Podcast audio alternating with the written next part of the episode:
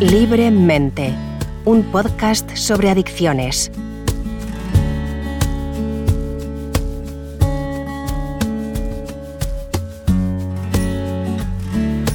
Muy buenas, bienvenidos a un nuevo episodio de Libremente, un podcast impulsado por la Universidad CEU San Pablo, en el que de la mano de expertos mostramos la realidad de las adicciones y aportamos claves para prevenirlas. En este episodio hablamos de las drogas ilegales entre los jóvenes y adolescentes. Algunos datos. El cannabis es la droga ilegal más consumida, seguida de la cocaína. Si es que es verdad que todos, cuando digo todos me refiero a gente de una cierta edad, podemos recordar ¿no? aquellas grandes y llamativas campañas de Fundación de Ayuda contra la Drogadicción que se emitían en televisión y quizá, no sé si es mi percepción, ahora lo vamos a hablar, en los últimos años parecen haber disminuido ya no se consumen del mismo modo? ¿Han descendido las cifras? ¿Cuáles son las drogas más consumidas? ¿Cómo podemos detectar este consumo? Bueno, todas estas preguntas las vamos a intentar resolver de la mano de dos expertos e investigadores de la rama de farmacología. Están con nosotros eh, Gonzalo Herradón, que es doctor en farmacia por la Universidad de San Pablo, ha trabajado como investigador en instituciones de reconocido prestigio internacional, profesor titular de farmacología en la Universidad de San Pablo y miembro del Instituto de Estudios de las Adicciones de esta universidad. Hola Gonzalo, ¿cómo estás? Hola, muy buenas. Pues encantado de estar aquí. Igualmente, ¿eh? encantado de saludarte. Y Esther Gramajes, eh, doctora en Biología y Patología Perinatales, profesora en Ciencias Farmacéuticas y de la Salud en la Universidad de San Pablo y miembro también del Instituto de Estudios de las Adicciones de esta universidad. Hola Esther, ¿cómo estás? Hola, muy buenas. ¿Qué tal? Me gustaría que, empezáramos, pues eso, situándonos un poco en esta temática. ¿no? Yo daba algún dato al principio eh, sobre qué tipo, Gonzalo, de drogas ilegales son las más consumidas y qué perfiles así, ¿qué fotografía podríamos hacer eh, del consumidor eh, a día de hoy? Bueno, has hecho una buena introducción en cuanto a, datos que tenemos. Es verdad que el cannabis dentro de las drogas ilegales es la más consumida en los adolescentes, pero yo creo que debemos además empezar enfatizando un poco eh, ¿por qué nos estamos refiriendo a este segmento poblacional de adolescentes y de adultos jóvenes? Y es que desde el punto de vista de la neurociencia tiene mucho sentido, porque nos encontramos con eh, seres humanos con un cerebro en expansión. yo creo que es correcto decirlo así, incluso a nivel divulgativo, ¿verdad? Se están formando eh, miles, quizá millones o cientos de miles de conexiones neuronales eh, durante la adolescencia y hasta el adulto joven, porque terminamos de formar la corteza frontal allá por cuando cumplimos 21 o 22 años. Y en ese momento, como en cualquier cosa en construcción, cualquier cosa que hagamos en el órgano va a tener unas repercusiones completamente diferentes a hacerlo en un cerebro adulto en el cual, eh, como decimos los científicos, ¿no? Se ha perdido plasticidad, es verdad, ya no hay esa eh, formación de conexiones. Nos cuesta más aprender, ¿verdad? Eh, obviamente, lo que puede aprender para que nos hagamos la idea, un niño de dos años no lo aprendería una persona de 40 años en la vida, porque ya no tenemos esa posibilidad. Entonces, es distinto actuar en un cerebro así que en un cerebro adulto. Dicho lo cual, eh, las sustancias psicoactivas, en este caso vamos a hablar de las ilegales, cruzan muy bien la barrera hematoencefálica, que es la barrera que protege nuestro cerebro de las sustancias eh, exógenas o tóxicos, que lo protege directamente, eh, la cruzan muy bien y hacen sus efectos psicoactivos en el cerebro y por eso van a tener también sus consecuencias y eh, mm, tanto en el momento como secuelas tardías, que es de lo que venimos a hablar. Efectivamente, el cannabis eh, pues es una, droga consumida por entre el 25 y el 30% de los adultos jóvenes y adolescentes y le sigue a mucha distancia, es cierto, los psicoestimulantes en general con la cocaína a la cabeza, en torno, si ponemos todos los psicoestimulantes juntos, en torno a un 2,5, un 3%. Eh, aunque es verdad que los efectos agudos de los psicoestimulantes son eh, pues muy importantes y ahora hablaremos de ellos. Pero sí, nos, ponemos en esas, en esas cifras. Eh, hablaba hace un momento Gonzalo precisamente del cannabis. Yo creo, Esther, que podríamos incidir un poquito en ello, por eso de que es también la droga ilegal más consumida, ¿no? Sí, eh, es uno de los problemas que tiene, no solo la abundancia, sino esa falsa sensación de seguridad, yo creo que se puede decir así. Em, está muy disponible, entonces hace que, el consumo aumente mucho. Y uno de los problemas que tiene es que se, considera lo que nosotros, bueno, lo que en general en la comunidad científica se llama una droga de entrada, que es que, facilita el acceso a otras drogas, a otros consumos de, sustancias menos accesibles y que sí que tienen a lo mejor ese, esa sensación de, de ser más peligrosas, de ser más nocivas, pero eh, mediante el cannabis se favorece ese consumo. Entonces es uno de los yo creo, principales problemas del consumo de cannabis, aparte de, como ha comentado Gonzalo, en, ese cerebro en formación que también va a hacer más efecto. Pero sí, nos accede al otro más fácilmente. Claro, luego las consecuencias son mucho peores, lógicamente. Nos has hablado, Gonzalo, de, ese perfil, ¿no? De, esa edad en la que sobre todo se dirige este programa, esos eh, chavales pues que acceden al mundo universitario. Y a mí me, gustaría que nos contaras y nos hablaras de la diferencia precisamente entre que el consumo, sabiendo que los efectos, ¿no? que, en todos son evidentemente nocivos, eh, pero en el que lo haga un joven de este tipo del que estamos hablando y, y lo haga quizá un adulto, porque también esos efectos son distintos, ¿no? Efectivamente. En el caso del cannabis, ahora nos comentará Esther, eh, todavía, todavía más, ¿no? En el caso de los, de los psicoestimulantes, hay un riesgo adicional y es que em, es una droga que este tipo de, iba a decir de pacientes, bueno, este tipo de, segmento poblacional, eh, la usa también como método de concentración en el estudio. Entonces, hay que tener en cuenta que hasta el 25% eh, de los adolescentes y adultos jóvenes han probado eh, algún psicoestimulante, incluida la cocaína, como, eh, como, como método de concentración, aumentar el rendimiento en, exámenes. Entonces, em, es, es un tema que, obviamente, si se usa de forma aguda, tiene menos problemas, pero eh, también puede llevar al consumo crónico, ¿no? Eh, porque luego uno se tiene que desprender de la seguridad de haberse concentrado para tal examen usando esas sustancias y ya no volver a tomarlas en los siguientes exámenes, etc. los, eh, yo por centrar un poco el tema en, los psicoestimulantes, em, en general con cualquier droga la cosa depende mucho de, la dosis, efectivamente. Entonces, de hecho, los psicoestimulantes, hay derivados anfetamínicos que usamos en terapias, en déficit de, perdón, el déficit de atención, el trastorno de hiperactividad, eh, con dosis conocidas, dosis en las que no deberían aparecer secuelas tardías, etcétera, etcétera. Em, la cocaína ha sido un fármaco de toda la vida que ha sido incluso un anestésico local, pero dependemos mucho de la dosis. ¿Qué ocurre? En el caso de, la cocaína, eh, quizá tengamos menos efectos nocivos cerebrales, pero quizá lo que la gente no, se, no, no, conoce muy bien son los efectos cardiovasculares que mm, eh, pueden ser incluso letales dependiendo de, la dosis que se pueda administrar al individuo. La cardiotoxicidad es muy grande, eh, puede haber derrames cerebrales, puede haber eh, problemas de infartos de miocardio y de hecho, pues una anécdota es, mucho, si nos vamos a Wall Street, ¿verdad? gente que trabaja 18 horas al día en ambientes muy estresantes, el índice de infartos de miocardio es ahora mismo no lo recuerdo, pero es muchísimas veces más eh, que en la población normal de adultos jóvenes, ¿no? de, adultos entre 20 y 30 años. Entonces, claro, no dudamos nadie de que parte se debe al estrés, pero el consumo de cocaína en esa, en esa población es también muchas veces superior al consumo en cualquier eh, otro tipo de trabajo de los, de los jóvenes de 20 a 30 años eh, y, se encuentra detrás de esa epidemiología. Entonces, realmente estamos en un grupo poblacional especial. Claro. hablabas de los efectos biológicos, es hablabas también de las secuelas ¿no? que, puede dejar pues, estos psicoestimulantes, pero también eh, tenemos que hablar de las secuelas no a corto plazo, que quizás son las que vemos eh, más frecuentemente, porque esto tiene eh, o comporta a largo plazo también unas secuelas incluso neurodegenerativas. Y, somos conscientes de mucha gente que estamos viendo que quizá de aquellos, o de esto, como se dice eso, de aquellos polvos vienen estos lodos, o viceversa, ¿no? ¿Cómo, ¿Cómo, es eso? Pues yo aquí empezaría un poco a eh, eh, cediendo la palabra a Esther, porque realmente el cannabis, eh, hemos pasado un poco por encima, pero estamos hablando del 25-30%, vuelvo a decirlo, de adultos jóvenes que consumen cannabis y tiene secuelas a largo plazo. que son muy destacables, ¿verdad, Esther? Sí, entre los efectos así más, más importantes que se pueden ver en, en este tipo de consumidores es, por ejemplo, las reacciones psicóticas, o sea, una especie de que puede desencadenar en esquizofrenia de hecho, em, uno de los problemas que tiene asociado a los jóvenes eh, y a la población adolescente en general es que estas reacciones van a ser mucho más graves y mucho más frecuentes cuanto antes comience el consumo del cannabis.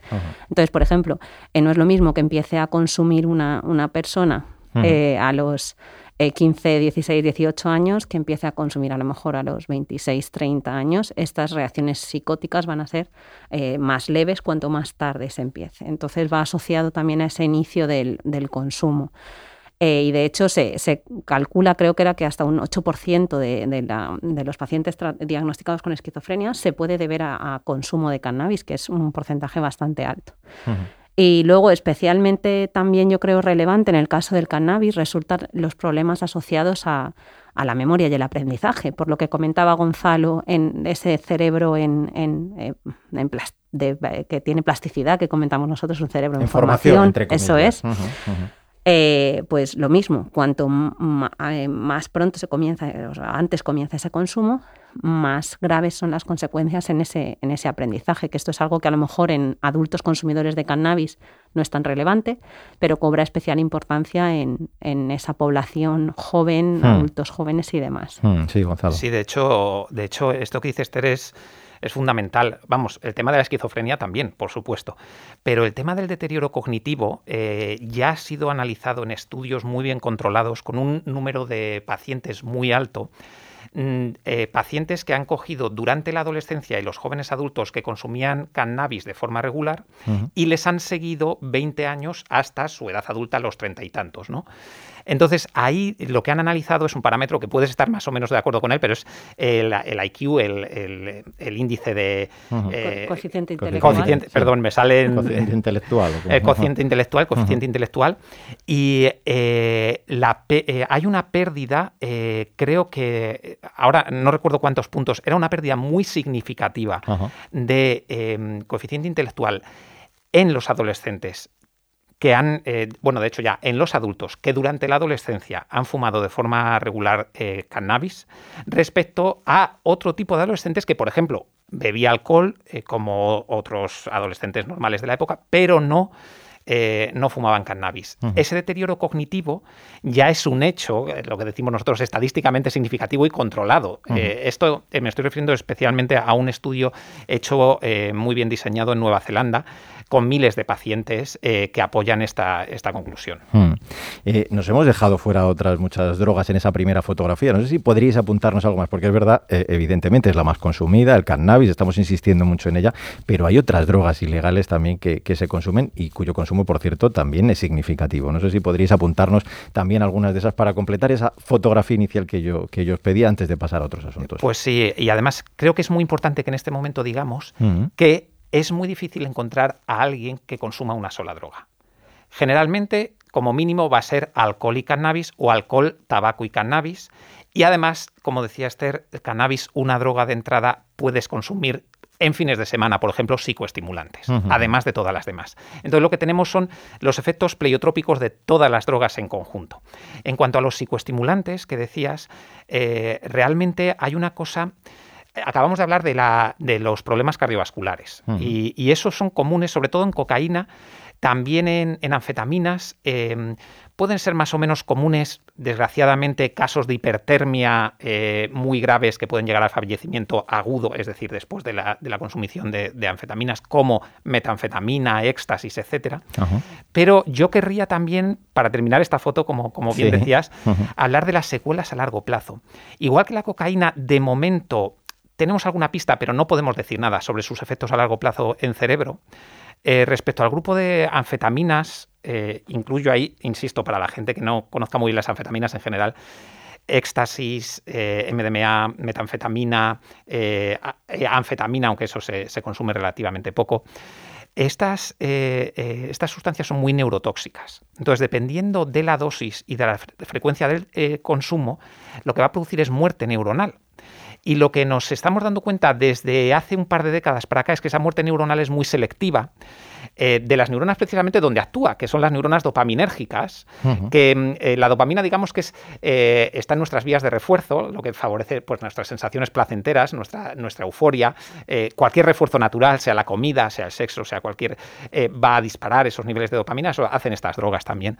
Pues precisamente tiene efectos neurotóxicos en esas neuronas en áreas localizadas en otras enfermedades muy comunes, enfermedades neurodegenerativas como la enfermedad de Parkinson. Entonces, lo que estamos viendo los investigadores es que mata las mismas neuronas en las mismas áreas cerebrales que se ven afectadas por neurodegeneración en la enfermedad de Parkinson. Esto era una teoría y, y de hecho estaba demostrado incluso en modelos animales, etcétera, hasta hace pocos años en los cuales ya en estudios independientes llevados a cabo con miles de pacientes, uno de ellos en California, en Santa Bárbara, con más de 40.000 pacientes, otro en Utah con más de 4.000 pacientes, se ha visto que el riesgo de padecer la enfermedad de Parkinson en personas que han abusado de anfetaminas eh, es entre 70% y 300% más que en la población normal, pero estamos hablando de diagnóstico de enfermedad de Parkinson en el adulto treinta y tantos, cuarenta y tantos, que no es lo mismo, te lo puedo asegurar, que diagnosticarlo a los 70 o a los 80 años. Fíjate, me lo has puesto votando porque hablabas de esas sensaciones placenteras ¿no? que, lleva eh, el consumo de estas sustancias, pero los riesgos que comporta, ¿no? Hablabas de, la muerte neuronal eh, y, me gustaría que nos dibujarais, ya que seguimos con esas fotografías que pueden ser muy gráficas para, el que nos está escuchando, pues que eh, pudierais, digo, dibujarnos de alguna manera qué ocurre desde que la sustancia entra en, el cuerpo del individuo, ¿no?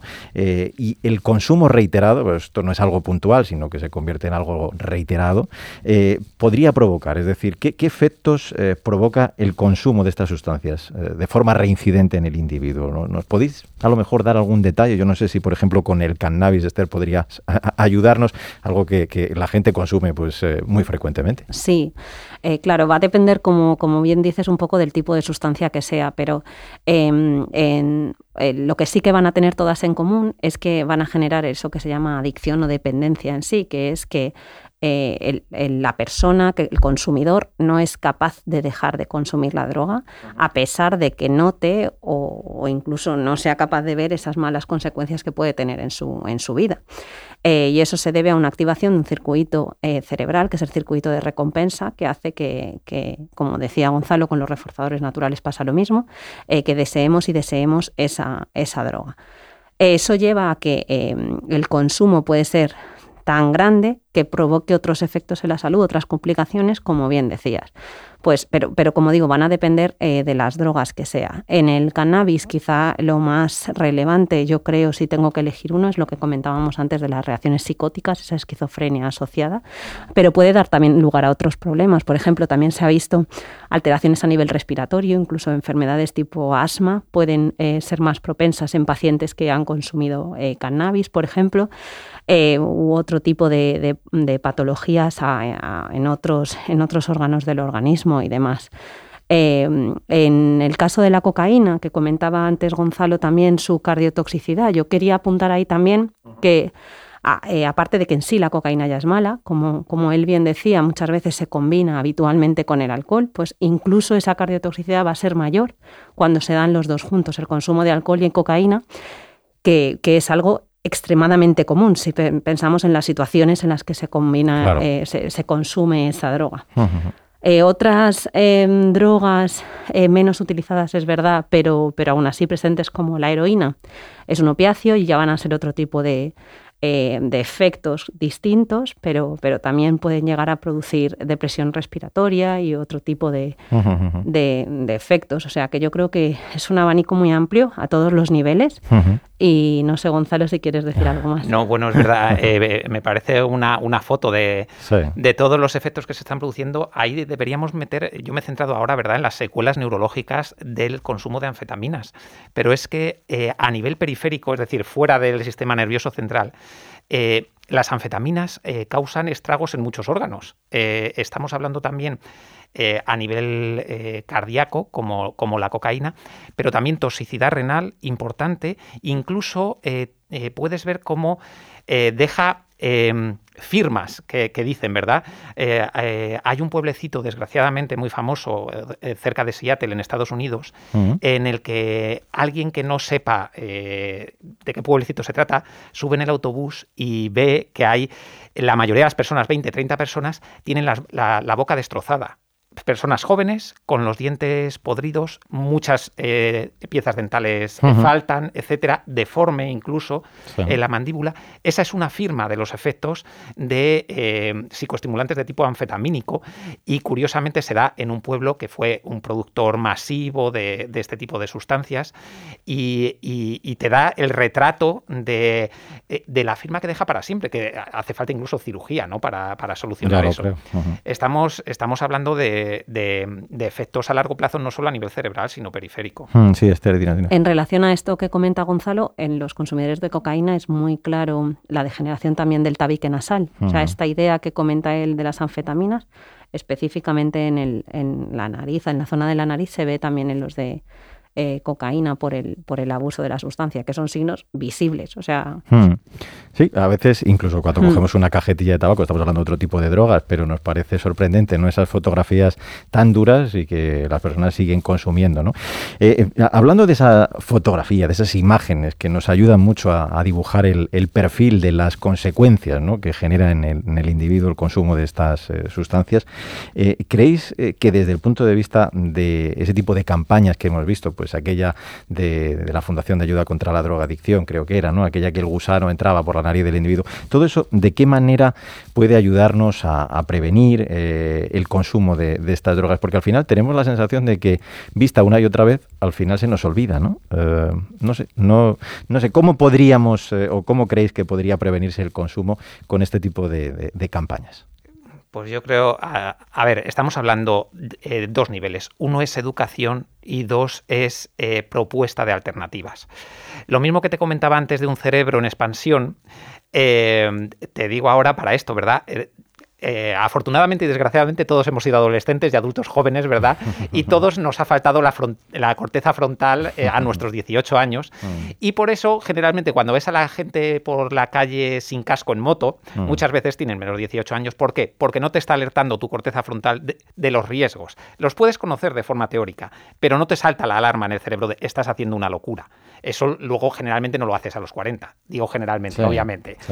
Eso ocurre también con las drogas. Entonces no se trata solo de concienciar a la población, eh, pero por supuesto es fundamental que conozcamos todos estos efectos a largo plazo y que nos lo cuenten a nuestro eh, nivel. Es decir, eh, no de forma científica, sino realmente las asociaciones de pacientes, las asociaciones de drogodependientes pueden tener un papel muy importante aquí. ¿Cómo se entra ahí? ¿Cómo se cae a ese abismo? ¿Y cómo se sale? Eh, ¿verdad? Que te lo cuenten con palabras que puedas entender. Pero a la vez, eh, como, insisto, eh, necesitamos promover otro tipo de actividades que suplan esto. Es decir, por ejemplo, hay veces la, denostada experimentación animal, ¿verdad? Pero hay veces que simplemente experimentos como animales que hacen mucho ejercicio luego son menos propensos a autoadministrarse, a autoadministrarse drogas de abuso. ¿de acuerdo? Eh, hablo de autoadministración como en el humano, ¿no? Cuando, cuando se droga el, ser humano. Estamos hablando, es, es, un, es un clásico, pero sí, las actividades deportivas, efectivamente, no es solo que estés ocupado haciendo el deporte, es que tu, eh, tu cuerpo de forma endógena está produciendo esos reforzadores naturales que, que, harán que quizá no te hagan falta otros exógenos en un momento determinado. Tenemos que explicar y promover esto. Eh, Cuando hablamos de las buenas sensaciones que generan las endorfinas ¿no? en, el, en el cuerpo. Efectivamente, efectivamente. Mm, sí, Esther. Sí, yo en relación a lo que dice Gonzalo quería eh, comentar también el hecho de las referencias. O sea, cuando uno, pues eso, en adultos jóvenes, al final tus referencias es tu grupo de amigos o tu, entorno. Entonces, eh, a nivel de drogas, normalmente ellos se han quedado en, en, eso, en los primeros efectos de las drogas, que pueden ser incluso placenteros, que pueden ser eh, gratificantes, eh, pero no a largo plazo que puede pasar con ese consumo. Entonces yo creo que ahí sí que entra eh, la educación y lo que comentaba Gonzalo de, las asociaciones u otro tipo de referencias sociales que, muestren eso, que esto es un primer paso, a lo mejor el efecto que, que su amigo está viendo es a corto plazo, puntual, eh, pero no se puede salir de ahí, como comentábamos antes, y entonces la consecuencia ya va a ser esa, esta otra. O sea que yo creo que ahí sí que hay que hay que trabajar en, eso, en esas referencias más a largo plazo de, de, lo que hacen las drogas en realidad. Claro. Sí, Gonzalo. No, yo por último decir que está en nuestra mano, yo creo que todos somos culpables, queramos o no, de la banalización de los efectos de las drogas. A lo mejor todos pensamos que no, pero es real. Eh, hay hay eh, presentadores americanos eh, que me encantan de sus shows, ¿verdad? Que mm, no digo que hagan apología, pero simplemente dicen, sí, fumo habitualmente cannabis y es estupendo y es... Se normaliza.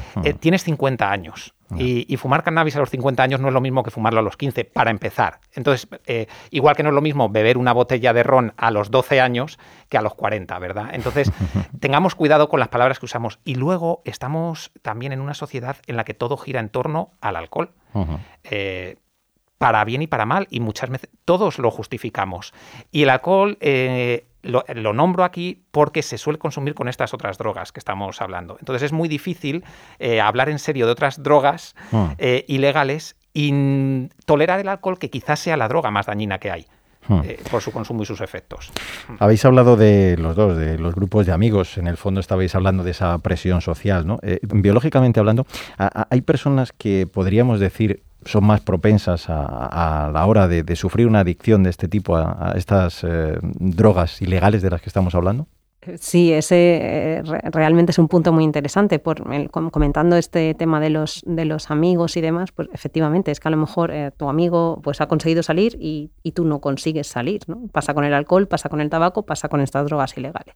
Entonces sí, la respuesta es sí hay diferente vulnerabilidad que se llama a los efectos de las drogas. Em, se, cree, y nosotros también estamos trabajando en el laboratorio en eso, que, que pueden ser distintos factores genéticos, eh, distintas Em, proteínas que podemos tener en el organismo que pueden hacer que tú seas más vulnerable, es decir, ya no solo que, te, que, los efectos sean más graves en ti, sino, como digo, que no seas capaz de, liberarte de esa, adicción o de, eh, de dejar de consumir esa droga.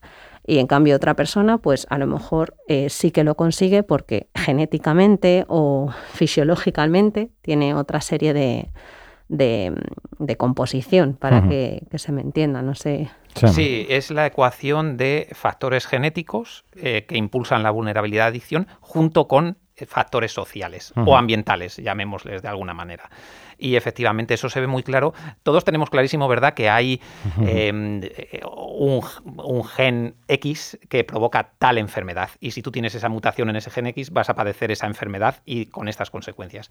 Pues eso eh, también se sabe en desórdenes adictivos. Lo que pasa es que es verdad que si tú no estás expuesto a esa sustancia, pues no desarrollarás una dependencia a esa sustancia. Pero si te ves empujado por el contexto social a eh, tomar esa sustancia, es mucho más sencillo que tú caigas en una adicción que, otra persona. Eso, eso está demostrado, es así. Y una vez detectado eh, eh, ese problema de, consumo en exceso, lógicamente, que el yo ya no controlo, ¿no? Me imagino que es eh, lo que ocurre a esas personas.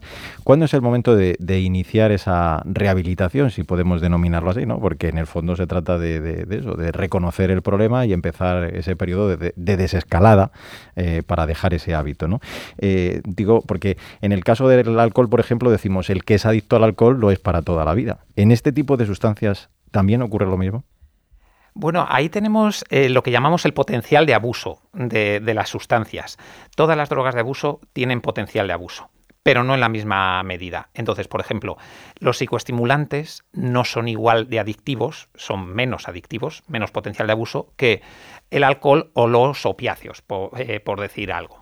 No obstante, eh, somos individuos, somos, al final somos mamíferos como los demás, y si yo estoy habituado a consumir este tipo, eh, como los demás seres, me refiero, como, eh, como, los demás, como, como los animales, las conductas de los animales, buscamos lo que tenemos asociado a algo placentero en nuestras existencias o bien a algo que ha asegurado nuestra supervivencia. Si yo sé que en determinada zona, en determinado bar o en determinado sitio asocio el momento placentero al consumo de drogas, eh, al pasar por allí se va a disparar la necesidad. Entonces, em, eh, eso, eso es algo que hay que tener muy en cuenta y es eh, lo primero que hay que, evitar. preguntas ¿Cuál es el momento? ¿Cuál es la señal de alarma? Ahí el entorno de la persona es fundamental, porque generalmente esos signos se ven, más, se ven antes desde fuera que desde dentro del propio individuo. Eh, conductas, por ejemplo, de pasar de una persona normal a una persona agresiva.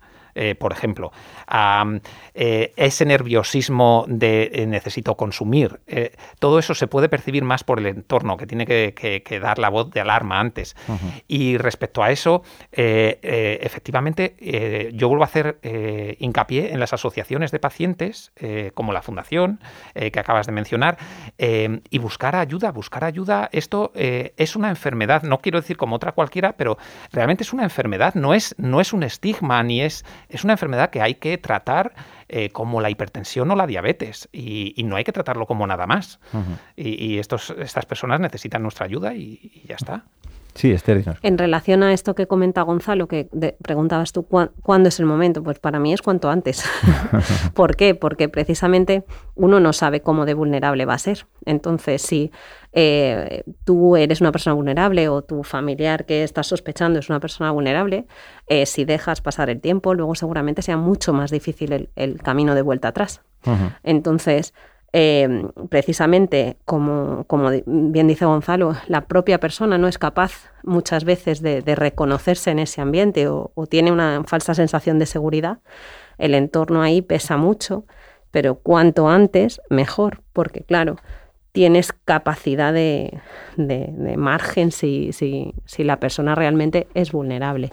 Y de hecho, ahondando en esto que dice Esther de cuanto antes mejor, las drogas tienen la capacidad de producir lo que nosotros llamamos neuroadaptaciones en nuestro cerebro, cambios en nuestro cerebro que esos cambios van a favorecer el aumento del consumo. Es un círculo vicioso.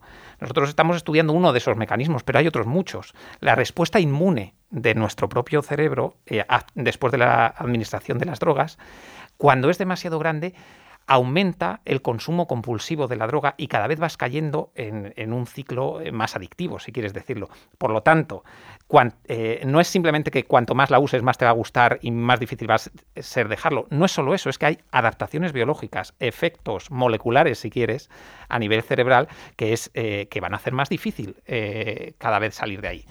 Y en un caso como el de una pandemia, como el que hemos vivido recientemente, esa adaptabilidad, ese ciclo cada vez más adictivo del que, del que estabas hablando. Claro, porque el no consumo de estas drogas conlleva una angustia, un miedo, eh, en el fondo eso que llamábamos eh, vulgarmente el mono, ¿no? Eh, ¿Cómo se sobrelleva un periodo en el que sabes que no puedes consumir porque no puedes comprar, ¿no? Esther. Sí, pues ah, bueno, ahí yo creo que ha sido una circunstancia muy particular a todos los niveles y también a esta.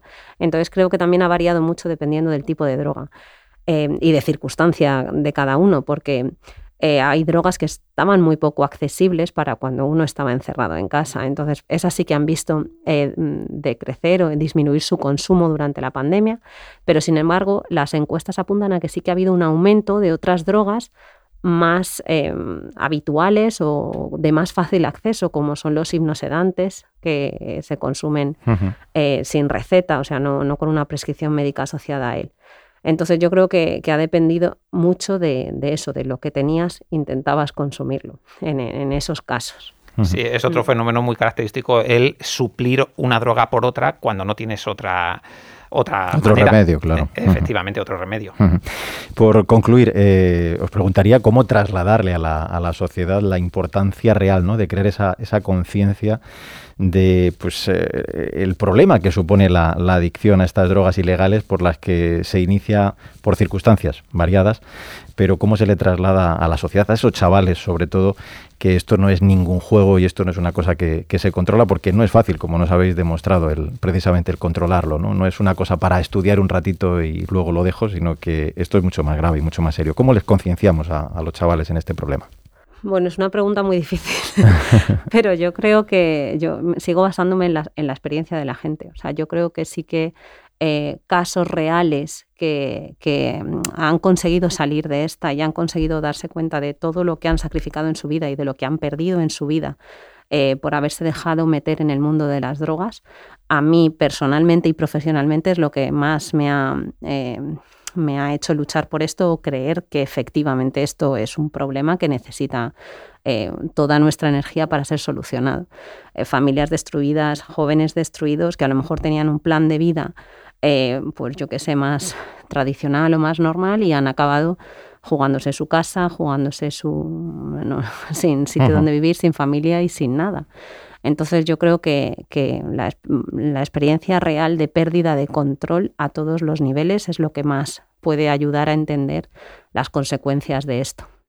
Yo pediría además em, ayuda de profesionales que pueden ser eh, profesionales de las ciencias del comportamiento, psicólogos, etcétera. Tenemos que ser capaces de trasladar la idea a una persona joven de 18, de 20 años, que eh, su potencial como ser humano se va a limitar por el consumo de drogas en esa etapa de la vida en concreto.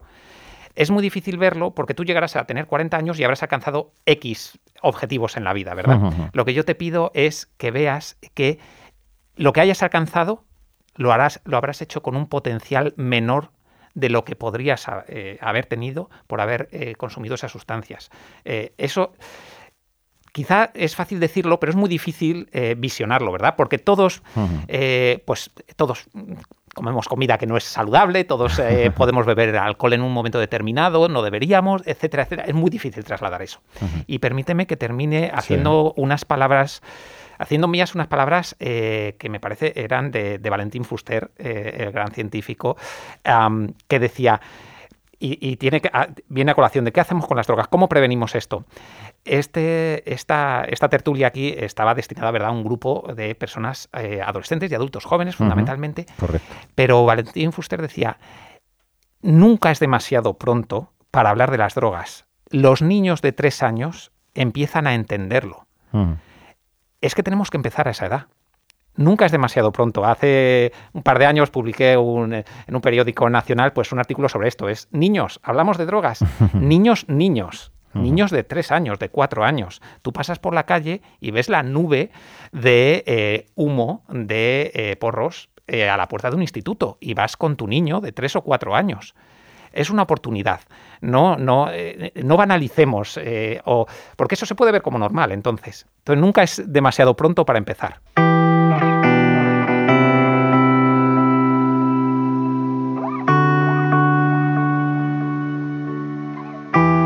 Pues así terminamos esta interesantísima charla. Muchísimas gracias por habernos dedicado vuestro tiempo. Esther Gramaje, Gonzalo Radón, gracias. Ha sido un placer, de verdad. Hemos aprendido un montón. Muchas gracias a vosotros por la experiencia. Igualmente, siempre atraídos por este tipo de iniciativas. Y a ti, por supuesto, que nos escuchas. Recuerda que tienes disponibles otros episodios específicos donde hablamos sobre adicción al juego, a los móviles, a los videojuegos e incluso tres episodios dedicados a la orientación y a la ayuda a través de la familia, los valores y la religión. Nos escuchamos en el siguiente episodio de Libremente. Hasta entonces.